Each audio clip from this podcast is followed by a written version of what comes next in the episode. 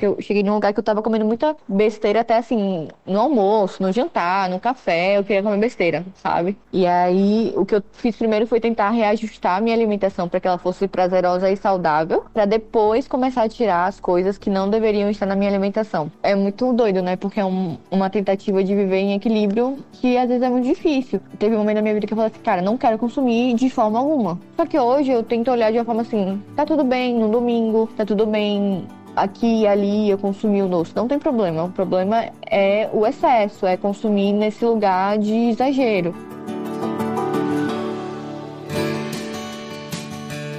Oi, tudo bem por aí? Eu sou Adriana Kistler e esse é o nosso podcast Agora Vai, um projeto da Sorria, marca de produtos sociais que produz conteúdo sobre saúde e bem-estar em livros, nas redes sociais e também em podcast. Você encontra os livros da coleção Sorria na Droga Raia e na Drogazil. Toda vez que compra um produto Sorria, você também faz uma doação. Junto com a gente, você apoia 23 ONGs que levam saúde para o Brasil inteiro. E aí, já definiu suas resoluções de ano novo? Quer saber como tirá-las do papel?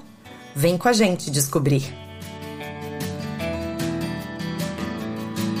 Para o último episódio dessa nossa temporada dedicada às promessas que a gente faz toda virada de ano, mas raramente cumpre, a gente tem que falar de um assunto inevitável quando o tema são metas e resoluções: a desistência.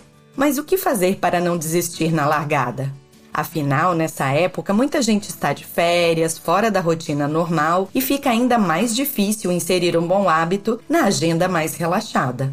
E tem uma outra questão importante. Raramente o que a gente planeja sai exatamente como a gente espera. A vida é assim, toda feita de imprevistos, distrações e tudo mais que a gente já está cansado de saber, né? Coisas que a gente até gostaria, mas não tem como evitar. O depoimento da jornalista Tamile Carvalho no começo do episódio falou um pouco de como superar essas questões e tentar buscar alternativas quando você percebe que um método não vai funcionar. Ela tentou cortar as besteiras que comia de uma vez só. Depois, percebeu que essa mudança radical não ia funcionar e que ela precisava fazer ajustes na alimentação, uma coisa de cada vez. Aqui é bom lembrar que nenhum projeto desse porte vai ser fácil e sem desafios. Muitas vezes as maiores dificuldades vêm de dentro da gente, por traumas, problemas mal resolvidos e questões psicológicas, como insegurança e baixa autoestima. O psicólogo clínico Bruno Farias, especialista em psicologia cognitiva comportamental, explica como essas barreiras muitas vezes nos impedem de seguir em frente. Existem pessoas que vão precisar do suporte da terapia porque elas podem ter desenvolvido aquilo que é chamado de esquema de fracasso que é como se fosse uma lente que existe dentro da pessoa. Então, qualquer coisa que se aproxime da sua existência, da sua experiência, ela tem certeza que ela não vai conseguir. Ela tem certeza que ela não vai dar conta e ela pode muitas vezes até criar profecias autorrealizadoras, que é quando a pessoa tem um conjunto de comportamentos para que não dê certo, mas ela faz isso de forma inconsciente como também existem conflitos internos. Nós possuímos a nossa história, nossos conteúdos internos, nosso universo particular e ele precisa de cuidado para que nós possamos olhar para um objetivo e persegui-lo até o fim. É uma coisa que a gente nunca deixa de lembrar por aqui. Não existe jeito certo nem fórmula para cumprir sua resolução de ano novo. Como o Bruno deixou claro na fala dele, cada um tem sua história, suas particularidades e dificuldades próprias a enfrentar.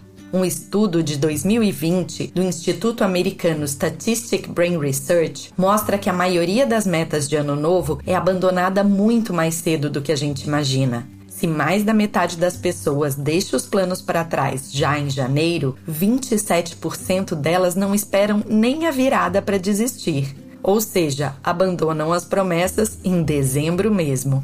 Especialistas apontam que ter objetivos realistas e montar um plano para alcançá-los aumenta as chances de as resoluções darem certo. Também é importante não se deixar abater por desvios de percurso ou recaídas, que são super naturais nesse processo. No caso da Tamily, entender que ela não conseguiria cortar radicalmente o açúcar e alimentos gordurosos foi crucial para estabelecer uma mudança duradoura. Então, depois de uma primeira tentativa que não deu certo, a jornalista avaliou o que de fato a tinha levado a ter esses hábitos alimentares prejudiciais e identificou uma forma possível de promover uma mudança saudável em sua vida para mim foi fundamental a questão psicológica nesse processo. Foi fundamental ter uma, um bom acompanhamento nutricional, porque a minha nutricionista dava muitos insights que para mim eram muito valiosos. Também entender por que eu estava querendo comer daquela forma, né? Então, tentar racionalizar, como eu falei. Entender o que, que eu estava sentindo, por que, que eu estava querendo processar aquilo de outra forma. Tentar não tirar as coisas de imediato, mas tentar reintroduzir uma alimentação que fosse compatível com o que eu queria, né? Atividade física e o acompanhamento psicológico. Acho que foram essas três coisas assim fundamentais. Mas eu, eu acho que é um caminho eterno, sabe? Eu acho que é uma eterna busca por, por equilíbrio. Essa fala da Tami lhe mostra pra gente que muitas vezes, para adquirir um hábito saudável, você precisa fazer outras mudanças positivas na sua rotina, que no final podem acabar contribuindo para você ter ainda mais saúde e bem-estar. Agora, é importante lembrar que conseguir incluir a sua resolução no dia a dia é crucial, mas também é preciso se permitir descansar, conhecer seus limites e cultivar aquele famoso ócio criativo. Momentos de lazer a que todo mundo tem direito, como explica o Bruno Farias.